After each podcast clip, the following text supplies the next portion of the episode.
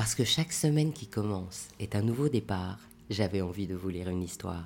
Alors je vous propose le bijou comme un bisou du dimanche soir. Il était une fois la Biennale 2021. La Biennale, comme tous les salons, est un fait social. Bon, c'est pas moi qui le dis, c'est le sociologue Bertrand Pullman dans son livre Salon rencontre et surprise.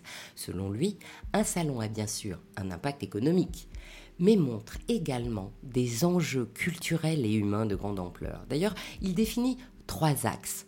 L'axe tradition et ultra-modernité, parce que le salon est un pont entre hier et demain. Ensuite, il définit un axe matérialité esthétique, le salon est un lieu autant ancré dans la réalité matérielle que dans l'imaginaire esthétique, et d'ailleurs la Biennale a eu des scénographes de grand renom. Et enfin, un axe, concentration, rayonnement, parce que le salon est une vitrine ouverte vers l'extérieur. Alors, à ce titre, la Biennale est absolument un fait social et bien sûr un salon tout à fait exceptionnel. D'abord par son histoire. C'est l'héritière des grandes foires du 19e. La Biennale a réussi à fidéliser les marchands les plus prestigieux des galeries internationales et les maisons de haute joaillerie. Et elle attire les collectionneurs du monde entier. D'ailleurs, à l'heure où les plus grandes maisons de vente aux enchères font leurs plus belles ventes à New York, à Hong Kong ou à Dubaï, la Biennale rassemble à Paris les exposants internationaux d'Allemagne, Belgique, Chine, États-Unis, Monaco, Royaume-Uni, Suisse. La Biennale d'ailleurs existe depuis six décennies. Depuis la première foire des antiquaires de France en 56, elle s'est épanouie en Biennale des antiquaires en 62 sous l'impulsion d'André Malraux et a pris sa place emblématique au Grand Palais. Elle accueille le bal des débutantes en 64. Elle s'épanouit même en 68 et elle collabore avec Karl Lagerfeld en 72, dont il sera le scénographe en 2012. La Biennale crée son premier gala caritatif en 1996 au profit de la Fondation Hôpitaux de Paris Hôpitaux de France. Et puis, elle devient annuelle en 2017 et se dote d'une commission d'admission des œuvres indépendantes qui garantit la sélection des galeries exponentes et bien sûr l'authenticité des œuvres exposées. En 2018, Jean-Claude de Castelbajac met en scène la collection unique de Pierre-Jean Chalençon consacrée à Napoléon.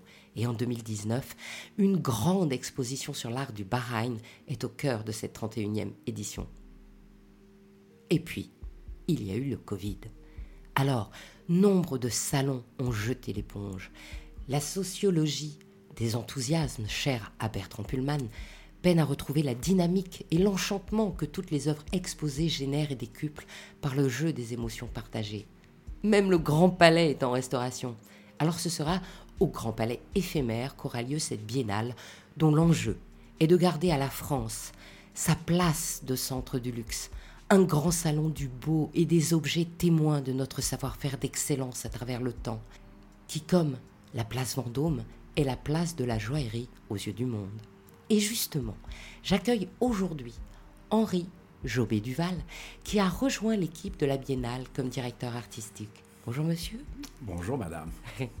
Alors, monsieur Jobé Duval, quels sont les défis et les nouveautés de cette Biennale 2022-21 de cette biennale quoi? 2021, 2021. Absolument. Mais on se projette déjà en 2022 parce que effectivement, si cette édition 2021 est un défi, comme vous l'évoquiez, et surtout après cette crise du Covid et la fermeture de toutes les foires dans le monde, il a fallu retrouver des dates pour euh, cette biennale et le syndicat national des antiquaires, qui, vous l'évoquiez tout à l'heure, est à l'origine de cette biennale depuis 1962, avait à cœur pour ses adhérents et pas que d'ailleurs, euh, de maintenir l'existence d'un événement phare à Paris, capable euh, de continuer à promouvoir les engagements de ses participants, qu'ils soient antiquaires ou galeries ou joailliers. Ces acteurs portent des valeurs, ils les défendent, ils les transmettent, ils offrent au grand public des opportunités de découvrir des objets, mais pas seulement.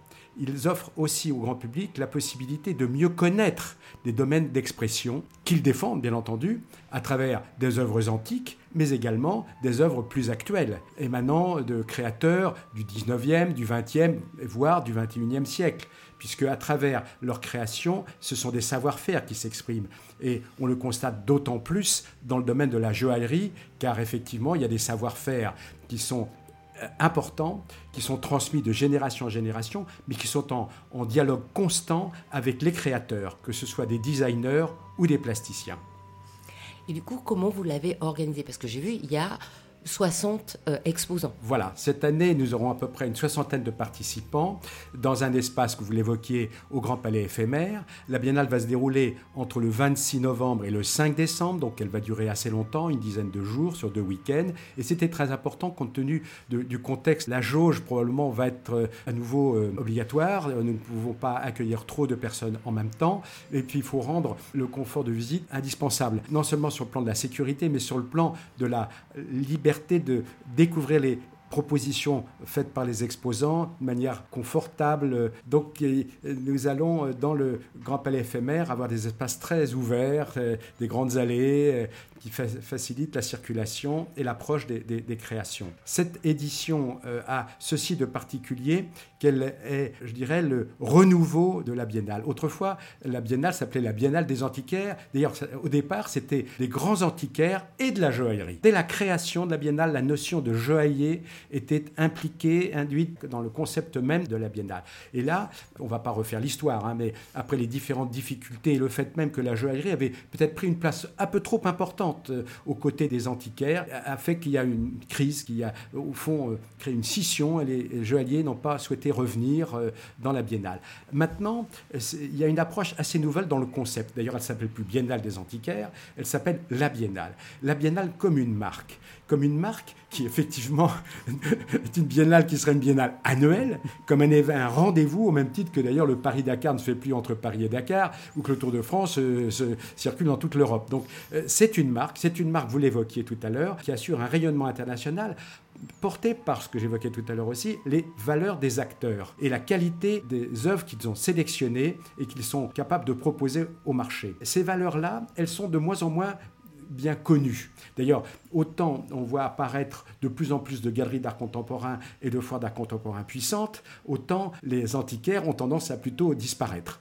En revanche, ils portent avec les joailliers et d'autres acteurs du marché, c'est pour ça que j'évoquais les galeries d'art moderne et contemporain, de réelles valeurs, des compétences qu'ils transmettent aux visiteurs comme information dans un premier temps, et puis ensuite avec la possibilité de vente. Or, la dimension économique d'un salon est essentielle. La finalité, c'est d'échanger l'objet lui-même. Et ça, ça c'est déjà une autre dimension. Mais pour pouvoir échanger cet objet et sa valeur intrinsèque qui a un prix, il faut déjà qu'il y ait des connaissances. Ce sont ces connaissances-là qu'on veut continuer à partager. C'est montrer que les acteurs en question se transmettent des valeurs de génération en génération. Et d'ailleurs, ce sont des nouvelles générations qui viennent dans cette biennale. C'est vraiment parfois les enfants, les petits-enfants, même les arrière-petits-enfants de créateurs de marques. On en reparlera tout à l'heure, notamment à travers Vévert. Euh, vous voyez, c'est aussi toutes ces valeurs-là que nous voulons mettre au cœur du sujet de la nouvelle définition de cette biennale. Des valeurs partagées entre les acteurs, d'ailleurs que ce soit des marchands, des conservateurs de musées ou des écrivains, des universitaires qui font des travaux de recherche la dimension scientifique dans l'œuvre, la, création est très importante. Comment est-ce qu'on arrive à dater des objets, etc. Euh, toutes ces dimensions-là, eh bien, elles doivent être partagées dans un événement fédérateur, et c'est ce que nous voulons redonner à cette biennale, cette, cette notion de rendez-vous fédérateur entre les amateurs, les futurs amateurs, les collectionneurs et le milieu professionnel au sens large du terme. Je me souviens que Pierre-Jean Chalençon disait qu'il fallait justement séduire les jeunes et leur montrer tout ce qui était possible de collectionner et qu'il avait acheté sa première lettre de Napoléon en vendant sa mobilette. Et donc, en fait, est-ce que cette année, justement, il y a quelque chose qui est fait vers les jeunes générations en tant que visiteurs, je veux dire, pas en tant qu'exposants? Tout à fait, absolument. Vous faites bien d'évoquer ce, ce, sujet. Nous allons accueillir des établissements scolaires dans la biennale et de personnalités qui ou de personnes qui sont euh, sensibles au contenu d'un événement comme la biennale. Un contenu qui est redéfini, je dirais, et redéfini d'une manière beaucoup plus transversale. C'est-à-dire que dans cette biennale, on va trouver à la fois des œuvres antiques, des œuvres maintenant de l'art islamique ou de l'art africain, mais également de l'art moderne euh, dans les arts décoratifs, et puis la création contemporaine, notamment à travers la présence de quelques galeries, qui sont des galeries éditoriales, qui défendent euh, le travail euh, d'un certain nombre d'artistes. Et même si ces artistes-là ont, dans leur vie professionnelle, des moments difficiles, ils continuent à les soutenir. C'est pas parce qu'ils les vendent plus qu'ils vont pas continuer à les défendre. Et, les défendre, c'est pas seulement les montrer dans leur galerie, mais c'est organiser des expositions dans les musées, organiser des rencontres avec des, des collectionneurs dans leurs ateliers, etc. Qu'il y ait une osmose entre l'amateur et l'acteur lui-même, le galeriste, l'antiquaire, etc. pour établir des liens de confiance et de compétences, de connaissances. Il faut faciliter le rapport à l'œuvre, à la qualité. Et, dans l'œuvre, il n'y a pas seulement que la qualité créative, euh, artistique, il y a la qualité du faire, du savoir-faire. Et ces dimensions-là, elles sont à défendre. Donc la biennale actuelle a euh, en tête euh, dans le projet de installer durablement toutes ces valeurs-là dans cet événement. Quand on regarde les jeunes générations, ce sont des gens qui cherchent de l'authentique. C'est la première chose qu'ils demandent à une marque. Et justement, qu'est-ce qu'il y a de plus authentique qu'une œuvre d'art, du moment qu'elle est garantie authentique, bien sûr, et qui rappelle le passage du temps et le passage de notre savoir-faire? Et est-ce que vous pensez que du coup, il va y avoir toute une nouvelle génération d'acheteurs qui vont être convaincus par l'Antiquité alors qu'il n'était peut-être pas avant. Et donc peut-être qu'en termes de collection, ça, ça va rentrer dans, l'esprit d'aujourd'hui? Je, pense que effectivement l'approche pour ces euh, objets euh, rares euh, est, une approche qui va être assez différente de celle qu'on a connue jusqu'à maintenant. Les nouvelles générations ont une relation plus personnelle et plus intime avec les, œuvres qu'elles décident d'acquérir. Ça peuvent être des, créations à la fois très anciennes, mais en même temps très actuelles. Cohabitation et le dialogue entre des objets anciens et des objets contemporains peut tout à fait euh, s'effectuer. Ils existent réellement dans, dans un intérieur.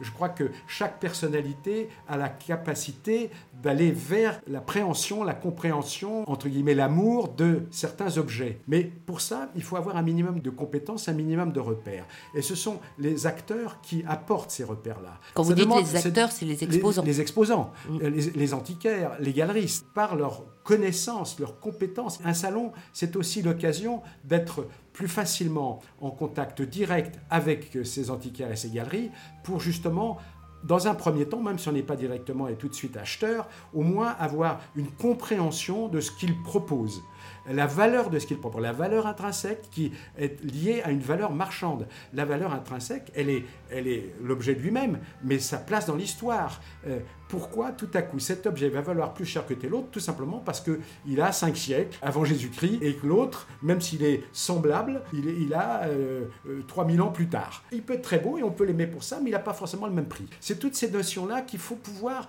appréhender d'une manière euh, juste. Et pour l'appréhender d'une manière juste, il faut partager ses connaissances avec des compétences qui s'expriment dans un événement comme celui-là. Alors après, le deal, c'est d'arriver à faire le ratio entre un positionnement du luxe, le fait que le salon soit pas gratuit et le fait de vouloir faire comprendre ses œuvres au plus grand nombre. Mmh on peut très bien, avec des moyens limités, trouver des choses de qualité, à condition que l'œil soit formé, qu'on ait des repères historiques, etc. Donc, à partir de ces moments-là, il y a beaucoup d'opportunités. Donc, je ne pense pas que l'aspect euh, purement euh, financier soit un obstacle. En revanche, effectivement, plus vous arrivez à un niveau de qualité élevé, plus c'est cher. L'entrée d'un salon, c'est un investissement, mais c'est pas non plus une somme considérable, c'est pas plus cher d'aller au cinéma. Bon, et, si vous passez deux heures, voire trois dans un salon, parce que vous passez facilement trois heures dans un salon, quand vous en sortez, vous avez appris quelque chose, et même découvert des choses. Je dirais l'aventure humaine et culturelle est importante. Ce qui est montré là, ce sont des valeurs patrimoniales. Et ces valeurs patrimoniales, elles s'expriment à travers les objets, mais je reviens sur les acteurs, les, exposants, euh, eux-mêmes ont une valeur patrimoniale ce qu'ils euh, défendent, la manière dont ils le font, ça a une valeur patrimoniale. Il ne faut pas l'oublier, il ne faut pas la mettre de côté. Ce n'est pas l'objet qui a seulement une valeur patrimoniale, c'est aussi le rôle de passeur. Et les visiteurs jeunes que nous allons pouvoir accueillir aussi vont pouvoir se sensibiliser à tout ça et peut-être devenir eux-mêmes ou des collectionneurs ou des professionnels dans le secteur. Parce qu'ils vont tout à coup trouver quelque chose qui leur correspond dans leur découverte des objets qui va faire que bien, euh, eux-mêmes vont devenir passeurs d'une certaine manière. Le deal aussi, c'est bien sûr les exposants sont revenus. Ok, maintenant il faut faire venir les collectionneurs parce que c'est quand même les grands acheteurs et euh, quand on expose et qu'on investit pour exposer, il faut vendre. Donc une fois qu'on a travaillé pour les prochaines générations de demain qui seront peut-être demain les acheteurs, il faut aussi conforter les acheteurs d'aujourd'hui. Mmh. Alors comment on a fait pour les faire revenir? Est-ce que mmh. déjà le monde entier peut venir aujourd'hui en France? Les frontières commencent à s'ouvrir un peu. On a déjà vu là, ces dernières semaines les étrangers revenir à Paris d'une manière assez, assez forte. Pas l'Asie encore, mais bon, on n'est pas dans un, dans un contexte qui est euh, celui qu'on a connu il y a encore euh, deux ans. Ça se reconstruit tout ça. Je dirais qu'on l'évoquait, le euh, fait que la Biennale soit une marque les valeurs qu'elle porte, qui sont en train de se repositionner dans un paysage qui a beaucoup évolué. Pas seulement après les histoires de crise, etc., mais simplement les nouvelles générations qui sont les collectionneurs d'aujourd'hui n'ont pas connu les biennales d'autrefois. Extrêmement luxueuses, etc., dans un fast, correspondaient à une époque. Nous ne sommes plus dans cette époque. Euh, d'abord parce qu'il y a une dimension écologique qu'il faut avoir, éthique nouvelle. Les visiteurs ont cette attente aussi de la part d'un événement, qu'ils s'inscrivent dans une dynamique qui correspond à la dynamique de notre temps tout en ne rejetant pas les valeurs historiques, mais en ayant conscience qu'on doit pouvoir accéder à ces valeurs euh, d'une manière plus vertueuse.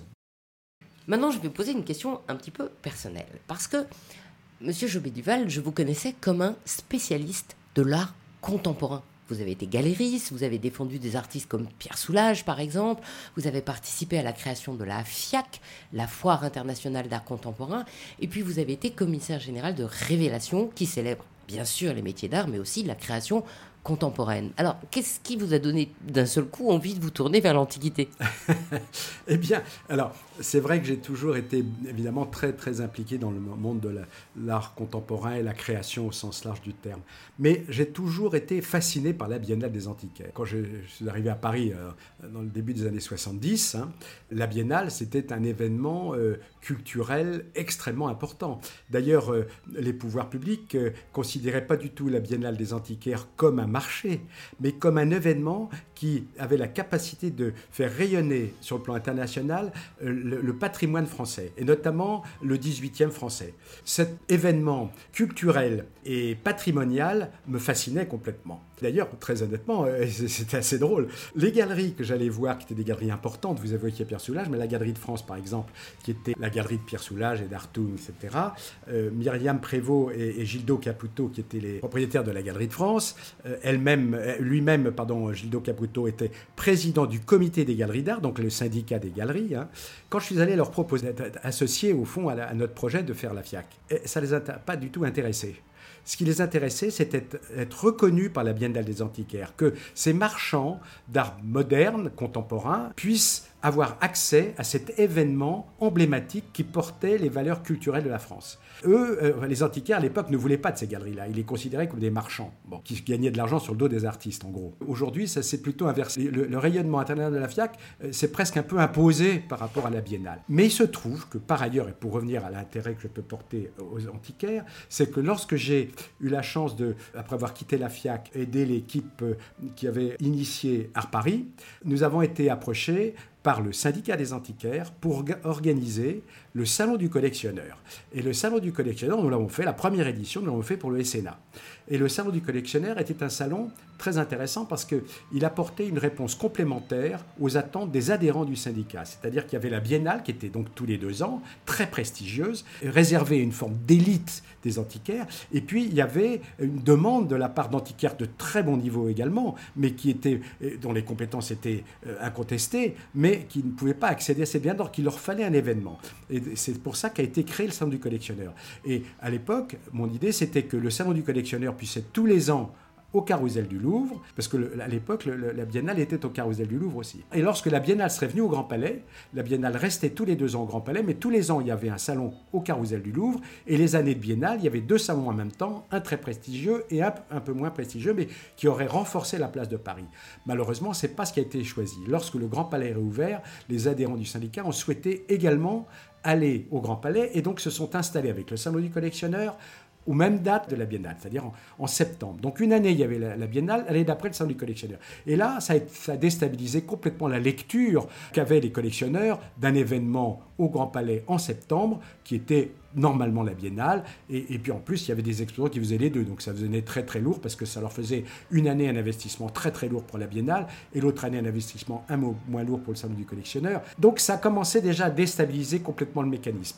Et moi j'ai vu progressivement, au fond, la biennale se dégrader. Au moment où la décision était de, de rendre la biennale annuelle, tout simplement dû à la compétition internationale. Les autres foires à l'étranger étaient tous les ans. Le fait que la biennale soit euh, tous les deux ans faisait que ben, la place de Paris avait tendance à s'affaiblir. Mais ça n'a pas été bien euh, expliqué, je crois, et bien compris. C'est qu'il fallait défendre à l'époque déjà que la biennale, c'était une marque, et c'est en tant que marque que la biennale allait s'installer annuellement pour défendre les valeurs euh, portées par les acteurs français dans un dialogue international avec des invités internationaux, mais ça n'a pas été compris. Et là, ça a créé au sein du, du, syndicat une scission terrible. Il y a des gens qui étaient contre la biennale annuelle, et donc ça a créé une crise épouvantable. Le syndicat et l'événement lui-même a beaucoup souffert de cette euh, situation. Et moi-même, j'en étais très euh, contrarié, je dirais, et, malheureux d'une certaine manière. Et donc, euh, j'avais toujours en tête de voir comment tout ça pouvait éventuellement rebondir. Donc, j'ai gardé des relations avec le monde des antiquaires. Et lorsque le syndicat m'a demandé de les accompagner dans cette relance, je dirais, et repositionnement de la biennale, bien entendu, j'allais dire sauter sur l'occasion. C'est pas exactement le, mot, mais en tout cas, si je peux, apporter un nouveau, euh, une analyse qui me paraît correspondre à l'évolution de notre société, des comportements, des besoins exprimés par euh, les participants eux-mêmes, dans un dialogue transversal. J'évoquais euh, l'art antique et l'art contemporain, tous ces acteurs-là, tous ces exposants antiquaires ou galeries défendent ces mêmes valeurs, il faut qu'ils puissent se retrouver dans un même événement. Et c'est vrai aussi pour ce que j'appelle la haute facture, c'est-à-dire la joaillerie, la haute horlogerie, etc. Ça touche également les arts décoratifs, parce qu'il ne faut pas oublier que dans le euh, mobilier 18e ou, plus récent, il y a la notion du fer, de la haute facture. La qualité des matériaux leur permet de traverser le, temps et la qualité du matériau assure aussi la beauté de la réalisation de l'œuvre. Donc ça c'est vrai dans le domaine de la joaillerie comme dans le domaine du mobilier, comme dans la sculpture. Tous ces objets-là qui sont considérés comme des œuvres d'art à un certain niveau de, réalisation, font appel à des savoir-faire de très haut niveau. Ces savoir-faire de très haut niveau, évidemment, touchent le monde du luxe. Parce que si on dit haute couture, au même titre qu'on dit haute joaillerie, tout ça, c'est parce qu'on touche des savoir-faire d'un très très haut niveau.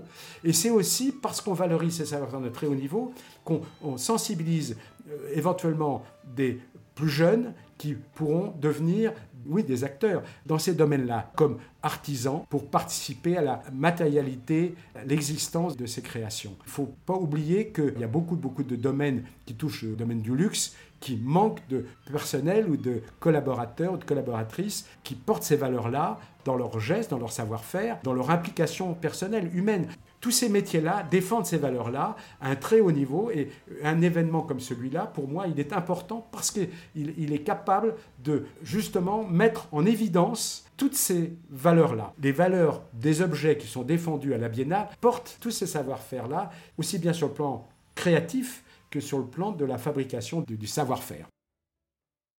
Donc bien sûr, en parlant de savoir-faire, maintenant on va parler bijoux. Les relations entre la joaillerie et la biennale ont toujours été, je dirais, complexes. Bien sûr, il y a les antiquaires du bijou, mais pendant longtemps, il y a eu la place Vendôme, mais qui exposait ses nouvelles collections de haute joaillerie. Et puis, quand ils ne sont plus venus, c'est Lorenz Baumer, le trublion de la place Vendôme, qui est exposé, mais toujours ses collections actuelles. Et aujourd'hui, c'est Camille Weber que vous recevez. Alors pourquoi, dans cette biennale, ce ne sont pas les bijoux de Marie-Antoinette ou de Sarah Bernard qu'on voit? Pourquoi ce privilège quelque part de la joaillerie d'exposer l'actuel dans un salon consacré à l'histoire? Alors, bon, je crois que c'est très bien la manière dont, vous abordez le sujet, parce que tous les propos que nous avons tenus jusqu'à maintenant, c'est pour bien montrer qu'en effet, il n'y a, pas de, grande différence entre l'histoire et l'actuel. L'actuel est, une part de l'histoire. Et, et, moi, je suis particulièrement, sincèrement touché que euh, la maison Weber se serve, entre guillemets, et nous serve, se serve de la biennale comme marque pour se relancer. Et dire c'est Vévert à la Biennale. C'est dire on choisit d'être dans cet événement parce que cet événement porte des valeurs communes, des valeurs que nous partageons, des valeurs d'éthique, un positionnement nouveau dans notre rôle de joaillier. Donc pour moi, ça c'est déjà très très important parce que j'évoquais notamment les nouvelles générations qui s'impliquent et s'investissent dans ces milieux culturels, artistiques. Weber, d'une certaine manière, est euh, l'expression, pour moi, primordiale par rapport à ce que peut devenir et comment va se développer cette biennale. La partie création, c'est quelque chose de très très important. On doit être en prise constante avec la création. D'abord parce que ça fait vivre des gens, hein, et ça c'est quand même essentiel. Mais cette création ne peut exister qu'à travers la transmission des savoir-faire aussi. Parce que Weber ne pourrait pas aujourd'hui se repositionner ou relancer un concept lié à la joaillerie, à la haute joaillerie, sans des savoir-faire qui ont été maintenus, pérennisés, transmis. Donc il y a cette partie contemporaine dans la biennale. Mais il n'y a pas que la partie contemporaine. Ce que, excusez-moi, mais ce que je comprends tout à fait, parce que effectivement, les mailles des bijoux euh, haute joaillerie de Camille Weber sont faits par Sandrine Tessier. Absolument. Meilleur ouvrier de France, hein, dans les mailles, ce qui est quand même un savoir-faire extrêmement particulier avec une personne, enfin la meilleure, quoi, on va dire. Tout à fait, voilà. exactement. Non, absolument.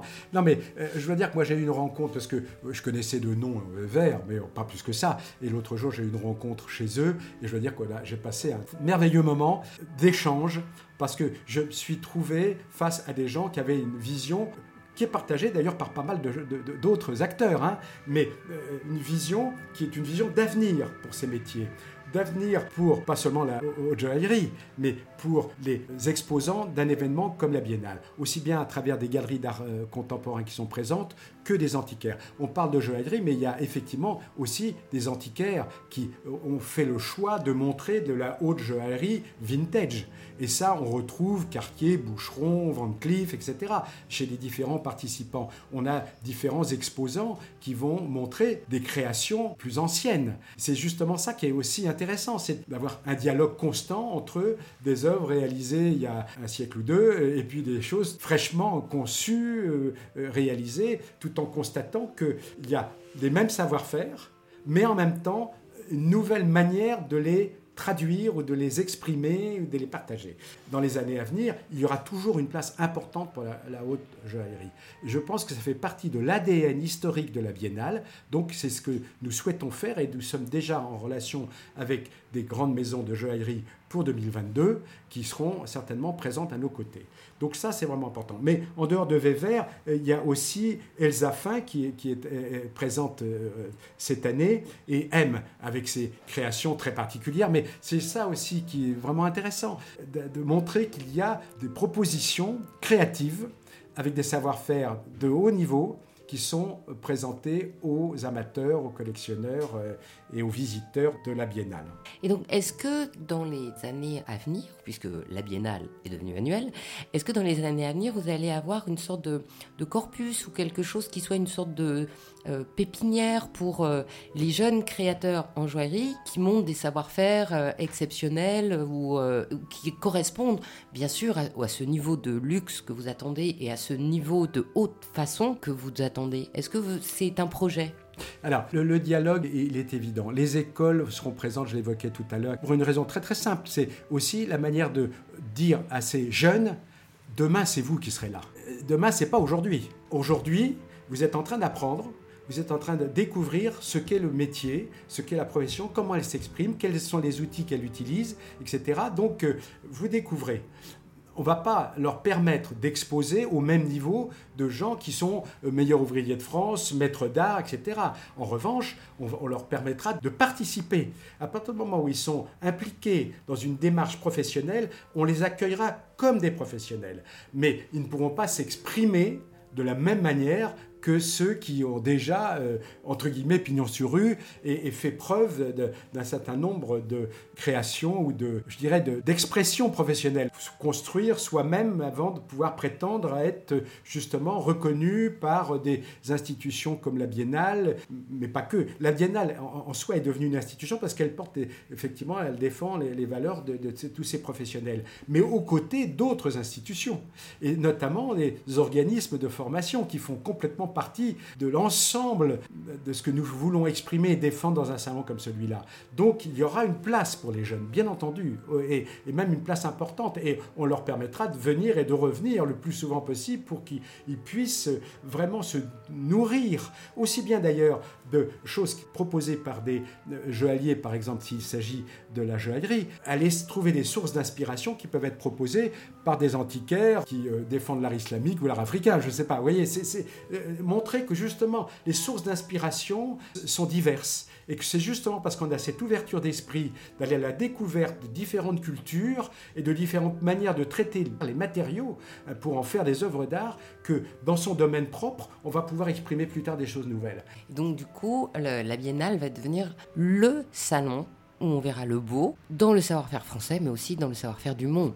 Absolument. C'est, le dialogue international est indispensable. Euh, et c'est pour ça que je parler des cultures au sens large du terme. C'est, c'est bien ça aussi. Certains créateurs vont plaire à certains euh, amateurs parce qu'ils ont leur propre culture, leur propre goût, leur propre sensibilité. Et c'est parce que chacun va pouvoir apporter au marché hein, ses créations que l'événement lui-même va pouvoir grandir. C'est dans cette euh, ouverture d'esprit et cette capacité à dialoguer avec le monde et le monde et toutes ces cultures. Et, ces cultures euh, qui ne sont pas seulement des cultures ancestrales, mais la culture d'aujourd'hui, en train d'évoluer. Et, parfois des cultures même qui rejettent des cultures ancestrales. Or ça, c'est dramatique. Et, si aujourd'hui la France est en train de rendre des objets africains aux pays d'Afrique, moi je trouve ça formidable parce que c'est aussi comme ça que ces pays-là vont pouvoir continuer à évoluer et à créer en s'appuyant sur leur propre passé culturel. C'est pour moi essentiel. Et un événement comme la Biennale est un événement qui euh, porte toutes ces valeurs-là, dans le temps et dans la matérialité des créations. Et donc l'année prochaine, elle retourne au Grand Palais? Bien sûr, c'est encore le Grand Palais éphémère jusqu'en 2024, puisque le Grand Palais, comme vous savez, est en travaux euh, pour les Jeux Olympiques. D'ailleurs, même le Grand Palais éphémère servira pour les Jeux Olympiques et, les, les, Jeux Paralympiques. Euh, la Biennale retrouvera le Grand Palais, probablement en 2025, je pense, euh, mais jusqu'à 2025, la Biennale sera au Grand Palais éphémère. Eh bien, écoutez, Merci monsieur. Merci à vous, j'étais très heureux. J'espère ne pas avoir été trop bavard dans mes propos parce que j'essayais de partager avec vous et avec vos auditeurs euh, des choses qui me tiennent à cœur et donc j'espère que ça aura été compris comme ça et reçu comme ça. Mais absolument, j'en suis sûr. Ainsi se termine cette histoire de la Biennale 2021. Et si vous êtes ou passez sur Paris, je vous invite à venir voir ces merveilleuses antiquités du luxe au Grand Palais éphémère du 26 novembre au 5 décembre. Je suis Anne Desmarais de Jotan et je donne une voix aux bijoux chaque dimanche. Et si vous aussi vous avez envie de faire parler vos bijoux et votre maison, je serai ravie de vous accompagner pour réaliser votre podcast de marque ou vous accueillir en partenaire dans mes podcasts natifs. Le podcast Il était une fois le bijou est en pleine préparation de son nouveau thème et je brûle d'impatience de vous le dévoiler, mais il faudra attendre encore un peu.